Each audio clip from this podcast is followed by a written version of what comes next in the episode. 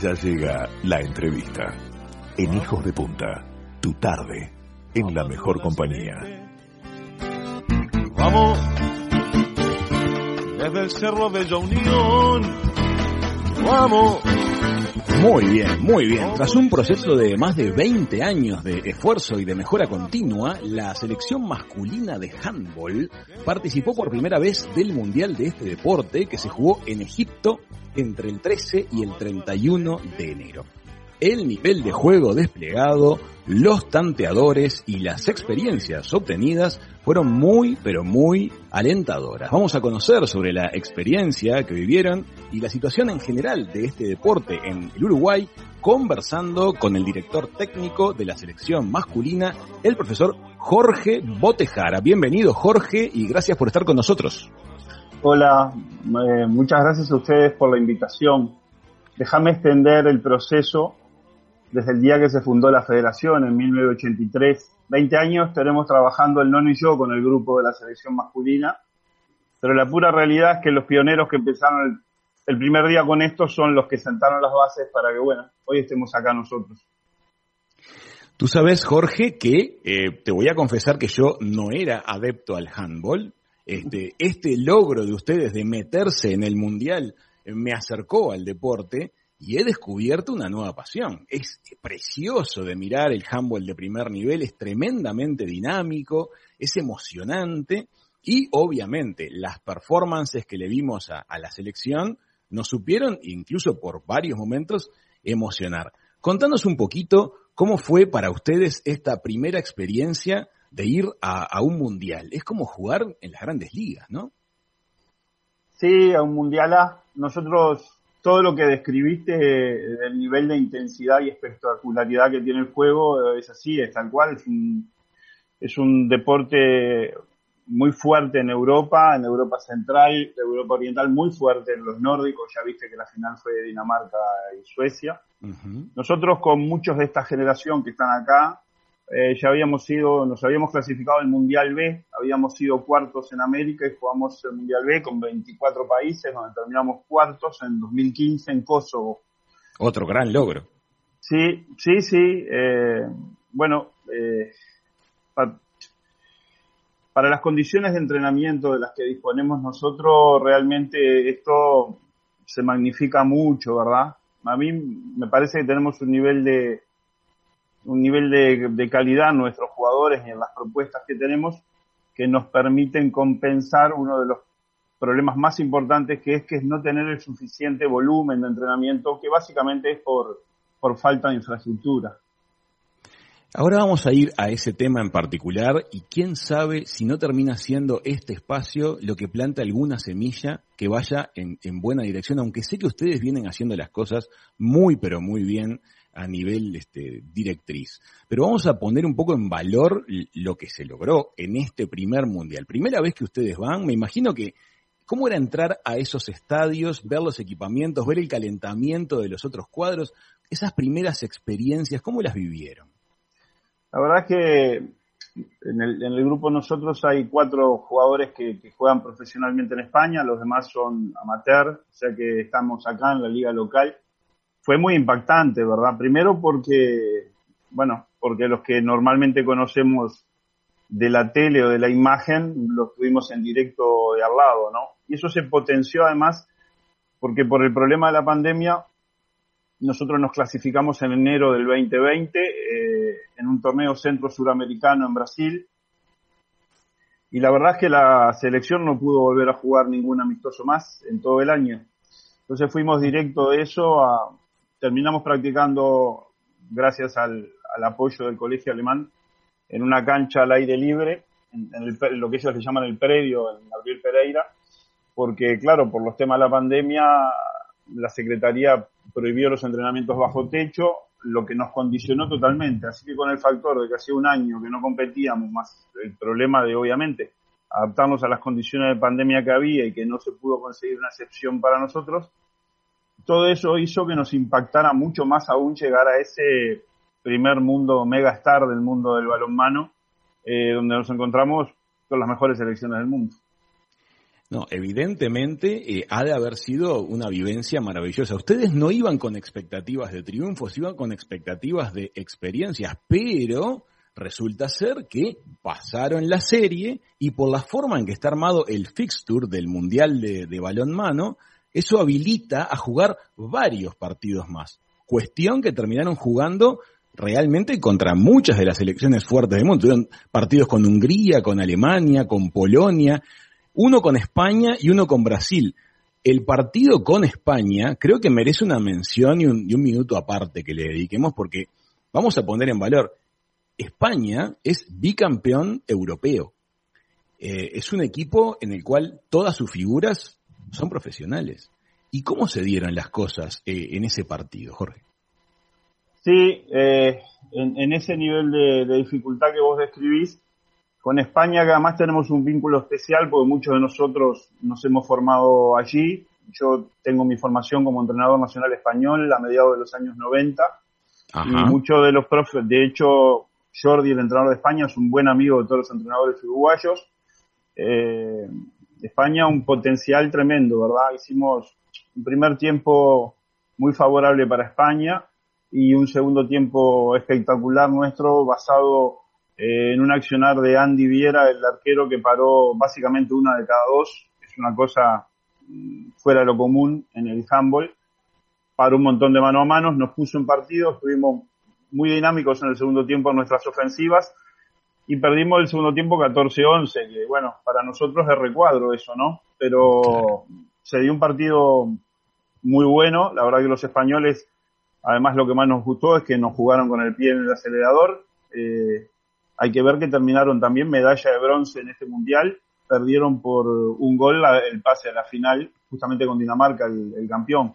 Así que un potencial gigantesco, eh, una buena vidriera para los chiquilines, por si alguno quiere, por si alguno más quiere salir. Sabemos que han surgido, les han llegado propuestas de distintos lados a varios de ellos, que es una cosa que nos podría ayudar mucho en el futuro que nuestros chiquilines jueguen en mejores ligas que las que tenemos nosotros, ¿verdad? Eh, los comentaristas, que ustedes estando en el estadio, viviéndolo de primera mano, ustedes no saben lo que decían tal vez los comentaristas de la transmisión televisiva, pero eran todos elogios hacia lo que estaba logrando Uruguay, especialmente en ese segundo tiempo contra España, que por muchos este, momentos, hasta anímicamente se lo veía fuertísimo al equipo y como con ganas de ganar, era realmente un momento muy, muy emocionante. Una cosa que me gustaría remarcar es en el handball la importancia de los guardametas es tremenda, porque hay muchas circunstancias en las cuales, por la forma que es el juego, se genera ese duelo entre quien está por lanzar y el guardameta en lo que es un cara a cara. Y ahí realmente la figura de los guardametas cobra una importancia brutal. Cuando el guardameta está firme es como que todo el equipo se solidifica, ¿no? Sí, tal cual lo decís vos. De hecho, si seguiste mirando Humble y te entusiasmaste, habrás visto que en la final Nicolás Landing fue figura descollante para que Dinamarca pudiera ser campeón. En nuestro caso tuvimos un muy, muy buen desempeño de los tres porteros que llevamos. Felipe tuvo un primer tiempo espectacular contra Alemania. Eh, Felipe González, Felipe Navarrete jugó muy bien los minutos que le tocó. Y Andy tuvo este partido excepcional contra España y cumplió bien eh, en los otros momentos que estuvo en el. Hay que ver que acá también las posibilidades de los porteros y atajar eh, mejoran mucho cuando vos tenés más éxito defensivo, ¿verdad? O sea que esto pone más mérito todavía a nuestros goleros porque nosotros, obviamente, dándolo todo como corresponde, por las ventajas que damos físico, eh, muchas veces eh, nuestros goleros recibían lanzamientos que son de muy alto porcentaje de eficacia, que son difíciles de atajar pero en ese contexto donde todo el equipo lo dio todo por defender, los porteros nuestros la verdad que estuvieron todos muy bien. Jorge, esto eh, también se relaciona con el camino que vienen llevando adelante en este deporte del, balonmano, del handball, nuestros vecinos de región. Argentina logró una figuración nivel 11 en el Mundial sobre 32 equipos. Eh, Brasil, que fue rival nuestro en el último partido, también tiene un equipo con una configuración muy potente. Ustedes, como proyecto de mediano y largo plazo, ¿Miran a Brasil y Argentina como referencias o de inmediato ya van a, mirar a las, a las grandes elecciones europeas? Argentina y Brasil e inclusive Chile siempre son una referencia para nosotros por, por más de un motivo, ¿verdad? Primero porque tienen un excelente nivel de juego. Segundo, porque tienen estructuras mucho más organizadas que la nuestra, con proyectos de selecciones bastante estables. Y nosotros, la realidad es que lo que pensamos es que mm, tenemos que mejorar nuestras condiciones de entrenamiento. ¿Qué quiere decir esto?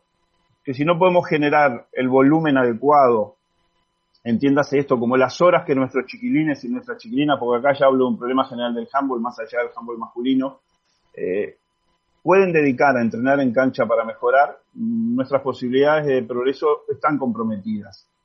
Vale decir que ellos representan un modelo al, cual miramos porque tiene varios puntos fuertes que nos parece interesante. Hay, hay, tienen proyectos de detección de talentos, de selección y desarrollo de los mismos, y evidentemente eso acompasado por unos procesos permanentes de selecciones informativas con los mejores chiquilines, porque no hay que olvidar que el deporte de alto rendimiento es un deporte que es eh, excluyente, es lo contrario que el deporte comunitario. En el deporte comunitario incluimos a todas las personas. En el deporte de alto rendimiento, naturalmente, la inclusión se da por los niveles de rendimiento y que lo que se busca es el máximo rendimiento posible. Para conseguir eso, Uruguay tiene que, tenemos que drásticamente mejorar la infraestructura y tener una disponibilidad de cancha que hoy no tenemos. Por eso vamos un poquito más lento. No lo hacemos mal para lo que se hace a nivel internacional, venimos un poco más lento porque las condiciones, a ver, si fuéramos a Punta del Este y vamos en un Fiat 600 o vamos en un auto del 2021, ya sabemos dónde vamos a llevar más rápido. Eh, entonces, para nosotros los aspectos materiales y de infraestructura en este momento eh, están siendo un factor que nos condiciona a aspirar a la mejora tomando cualquier modelo, pero nuestro modelo más próximo evidentemente es el de estos equipos que ya son muy buenos en el ámbito internacional.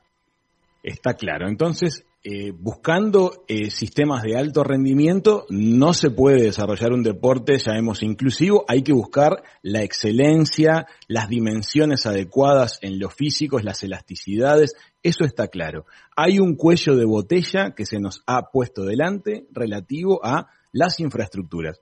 ¿Qué nos está faltando construir o disponer para eh, que la selección de handball masculina y femenina pueda trabajar todo el año de buena manera, Jorge? Bueno, yo te diría que dos cosas. Cuando permitime ampliar que cuando hablamos de selección masculina y femenina hablamos de 10 selecciones, ¿verdad? Porque tenemos selección sub-14, sub-16, sub-18, junior y adultos. Ah, muy bien. Estamos pensando en espacios, claro, estamos pensando en espacios y cuerpos técnicos, estructuras técnicas organizadas para atender todo el proceso de formación que te lleva a jugar en el alto rendimiento en adultos, ¿verdad? Correcto. Eh, evidentemente nos hace falta una cancha de la que la federación disponga permanentemente. Hoy las, las selecciones nacionales, las que sean, les toca practicar a la hora que se consigue cancha, en el horario que se consiga, donde se pueda. Esto genera contrasentidos que a veces hay un horario disponible para entrenar con una selección sub-14, no importa, nenes o nenas, a las 10 de la noche. No luce apropiado por ningún lugar que lo mire, ¿verdad? Más, empezando por el primer lugar, que todos estos nenas el otro día se levantan y se tienen que ir al liceo. Entonces vos no puedes terminar a las 12 de la noche, ir a tu casa, que el gurí se acueste una y media de la mañana.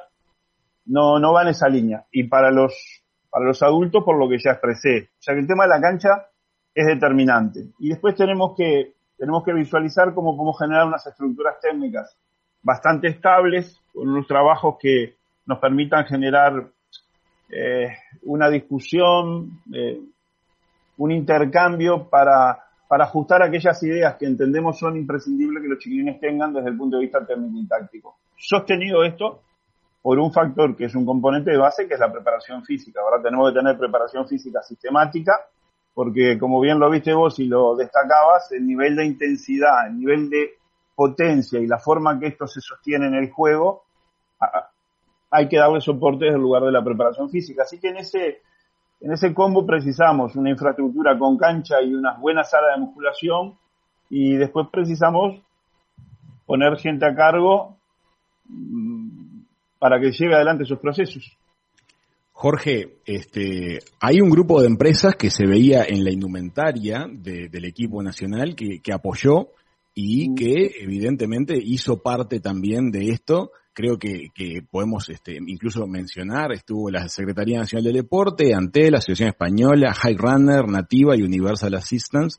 Eh, hay que mencionarlo porque son empresas que están apostando a desarrollar algo que es por el bien de todos. Por supuesto, invitamos a que todas las empresas que se quieran sumar a este tipo de, de apoyatura se sumen a la Federación Uruguaya de Handball, se contacten y participen. Ahora, ¿te parece que como país estamos alineados hacia lograr alguna de estas metas que estás mencionando en cuanto a infraestructuras? Eh, yo creo que desde el punto de vista de las expectativas eh, de las personas que toman decisiones en el deporte, seguramente que estamos alineados eh, en lo que esperamos, en lo que son nuestras ideas, lo que es el desarrollo del deporte nacional. Yo entiendo que como sociedad aún tenemos un debe en lo que es la gestión, no la gestión, la generación, perdón, la generación de políticas deportivas de Estado. Esto no entra en ningún terreno político partidario, obviamente, esto entra en el lugar de qué lugar tiene para la sociedad uruguaya el desarrollo del deporte. Y esto puede ser analizado desde muchos puntos de vista. Como yo entiendo que todos los que somos uruguayos lo que queremos es lo mejor para nuestro pueblo, para nuestros chiquilines y nuestras chiquilinas, yo entiendo que estamos todos alineados en la búsqueda de una superación permanente de las condiciones para hacerlo mejor, esto, desde el punto de vista del Estado, obviamente tiene un soporte presupuestal. Y desde el punto de vista de la Federación Uruguaya de Handball, como tú bien mencionabas a todos los patrocinadores, a los cuales estamos súper agradecidos de todo lo que nos apoyaron, también, desde el punto de vista de la Federación, requiere generar recursos propios. Como Federación de Deporte Amateur que es, tiene unos problemas importantes para generar recursos genuinos, ¿verdad? Entonces, en ese contexto, yo creo que que me da la sensación que hoy tenemos un gran punto de partida común, que es que todos tenemos claramente identificada la situación, porque a veces podemos tener problemas donde el diagnóstico no está claro, y con un diagnóstico no está claro es más difícil intervenir, ¿verdad? Hay algo que me pareció también que podemos señalar y, mencionar. Yo te estaba dando hace unos minutos una experiencia de eh, usuario que se contactó con el deporte. Em, y es tremendamente atractiva la transmisión televisiva de este juego.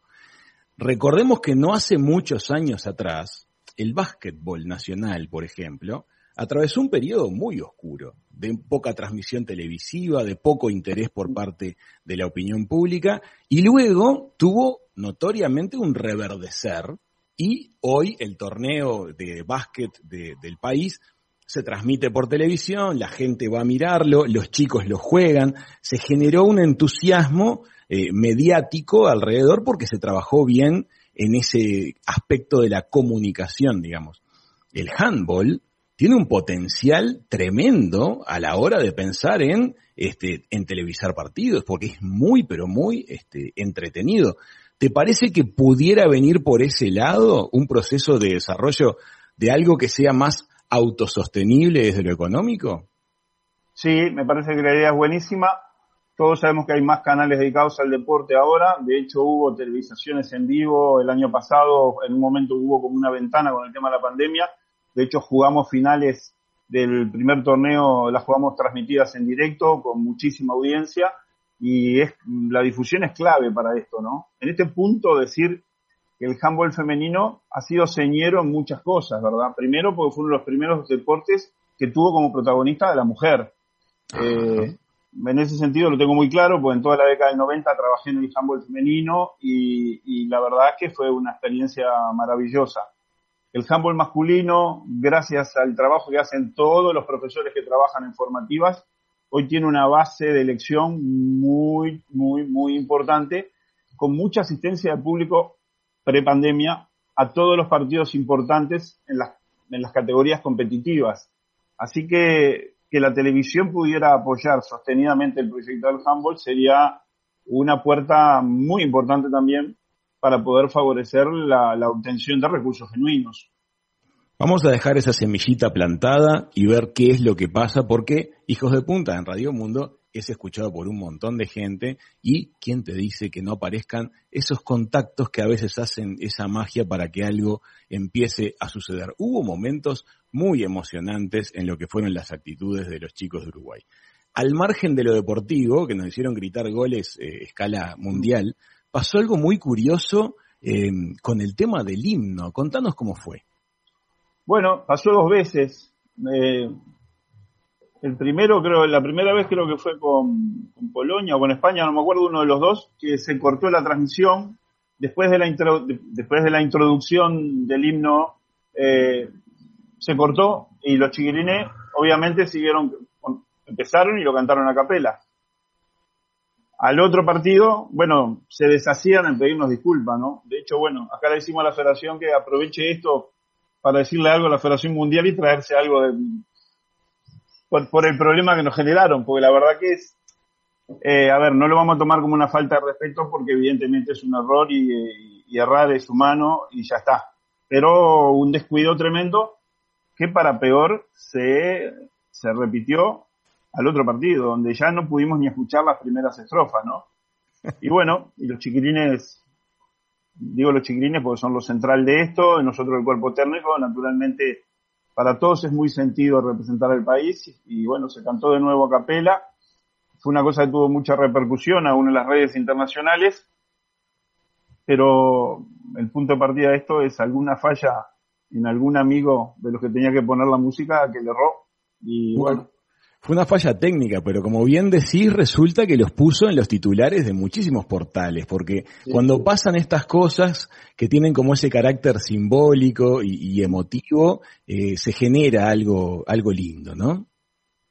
Sí, acá a mí me gusta decir, digo, hace mucho, yo hace más o menos, ah, ya le perdí la cuenta, como 34 años que estoy en esto. Y hay una cosa que uno aprende, ¿no? Eh, uno aprende que lo que es entrega y, la búsqueda de representar a nuestro país, nosotros no le cedemos la derecha a nadie con eso, ¿no? Habrá gente que lo sienta tanto como nuestros chiquilines, más me atrevería a decir que no. Y bueno, para nuestros gurises, que básicamente es un grupo amateur, tiene mucho significado emocional esto, ¿no? Y desde ese lugar es que, desde ese lugar es que lo demuestran. Sin duda.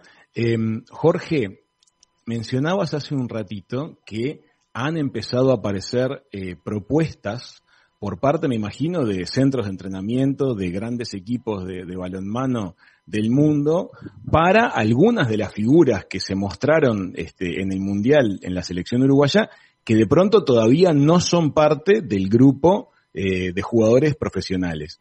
¿Qué le decimos a a esos chicos, a las familias de esos chicos que de pronto afrontan una decisión que es muy difícil. Es un deporte que para muchos es amateur, pero que en otras partes del mundo es profesional. ¿Pueden hacer una carrera? ¿Pueden ir para adelante como jugadores de, handball, como jugadoras de, de handball en el mundo actual? Sí, sí, por supuesto. Es un mundo, es un mundo de deporte totalmente profesional, con distintos niveles, como hay en todas las ligas del mundo. Están las ligas super top, mega estrellas y después están lo que son los niveles 2, 3 y hasta 4 de ligas profesionales. Eh, eso le implicará a los chiquilines que están involucrados en esto pensar en decisiones de vida, ¿verdad? Eh, la inmensa mayoría de nuestros chiquilines eh, o son profesionales o están estudiando para profesionales o están trabajando, entonces tienen que ver cómo siguen los estudios, tienen que ver cómo, cómo acomodan su, su vida personal. Eh, entonces, este, evidentemente que pueden. De hecho, ya te digo, tenemos cuatro, tenemos otro en Italia que no lo trajimos esta vez y aprovecho y le mando un abrazo enorme a Marito Sánchez, un golero que nos, nos acompañó en varios Juegos Panamericanos y torneos Panamericanos. Eh, Marito este, está en Italia, es como un quinto profesional que tenemos allá, de arquero, y, bueno, y, han, ha hecho una carrera profesional ya como de 15 años en Italia, hace que está allá. Jorge, ¿y cómo se da generalmente ese puente? ¿Son universidades del mundo que ofrecen becas deportivas a los jugadores o son equipos que tienen como una especie de, semillero y traen y le dicen vení, te damos estadías, pasajes? ¿Cómo es el mundo real de ese tipo de transición? De decir, yo me voy al deporte profesional de Europa, por ejemplo. Bueno, como que las dos opciones son válidas, ¿verdad? Porque tanto te puede contactar alguna universidad que como parte de sus programas te ofrezca un intercambio con la estadía, la alimentación, todo eso resuelto, hasta algún trabajo dentro de la universidad con equipos más chicos si tenés formación en educación física y deporte, hasta los clubes profesionales y, y los contratistas. Hay jugadores nuestros que han sido lleva, que han jugado en Europa a través de contratistas, ¿verdad? Así que el camino puede ser cualquiera de ellos. De hecho, sabemos que alguno de los nuestros ya tuvo alguna oferta y la rechazó porque, bueno, tiene su vida profesional armada acá en Uruguay y, no, lo quieren abandonar. Este, y también sabemos que han recibido propuestas que están más vinculadas al lado de la universidad. Pues le deseamos todo lo mejor a los que se suban a esa oportunidad, a los que tomen la oportunidad, porque cuando los uruguayos eh, toman la oportunidad generalmente les, va muy pero muy bien, se aferran a la oportunidad y, sacan lo mejor de ella. Me gustaría mencionar al plantel que, que viajó y que jugó, repasame si alguno se nos quedó afuera, eh, los arqueros González, Navarrete y Viera, Máximo Cancio, Jerónimo Goyoaga, Alejandro Velasco, Gabriel Spangenberg, Gabriel Chaparro, Bruno Méndez, Sebastián Vecino, Federico Rubbo, Federico Botejara, Cristian Rostaño, Diego Morandeira, Alejandro Velasco, Facundo Listón. ¿Estamos bien ahí? ¿Nos faltó sí, alguno? Estás bien, sí. El, que coincide que es mi hijo no es Federico, es Rodrigo, pero Dije Federico, perdón. Dijiste, pero no pasa nada, Rodrigo. No, no, pues no quiero que mi señora cuando termine de nota me empiece con preguntas escabrosas. No, no es, fue Rodrigo. Bueno, pues a todos ellos, a ustedes, al cuerpo técnico, al equipo de preparación física y a toda la enorme cantidad de gente que ha estado detrás de que esto se haga una realidad a nivel de dirigencia, todos los padres que llevan, que traen, que esperan, que alimentan y que visten, les agradecemos muchísimo han dejado en alto por primera vez en un mundial a la, a la selección uruguaya de balonmano y que sea el primero de muchos. Sí, déjame hacer dos comentarios chiquitos. Claro. Eh, somos el único deporte colectivo, lo decimos con mucho orgullo, que sus selecciones mayores han jugado los mundiales de su deporte, porque las nenas nuestras ya han jugado varios mundiales. Bien, somos el único deporte que hombres y mujeres hemos jugado el mundial. Eh, Muy importante. Es, bueno, nos da un poquito de orgullo y lo queremos compartir. Y después, lo, el cierre que vos diste, déjame compartirlo totalmente porque la verdad es que nosotros no nos sentimos especiales en esto, sino que nos sentimos parte de una gran comunidad que desde todo, que todos los aportes que vienen desde todo lugar, desde los profes que trabajan en una cancha al aire libre, de los padres que, bueno, meten nueve en el auto para poderlo llevar a que, bueno, cuando no había pandemia, ¿no? Meten nueve en el auto para poderlo llevar a jugar, o el que espera, o el que se queda un día que uno a dormir en la casa de otro para poder jugar. Esto, lo que ha pasado acá es, se ha concretado el esfuerzo colectivo de tantísima gente por tantos años. Nada más que decir. Jorge Botejara, director técnico de la selección uruguaya masculina de balonmano, ha pasado por la mesa de verano aquí en Hijos de Punta. Gracias, Jorge. Chao, muchas gracias a ustedes.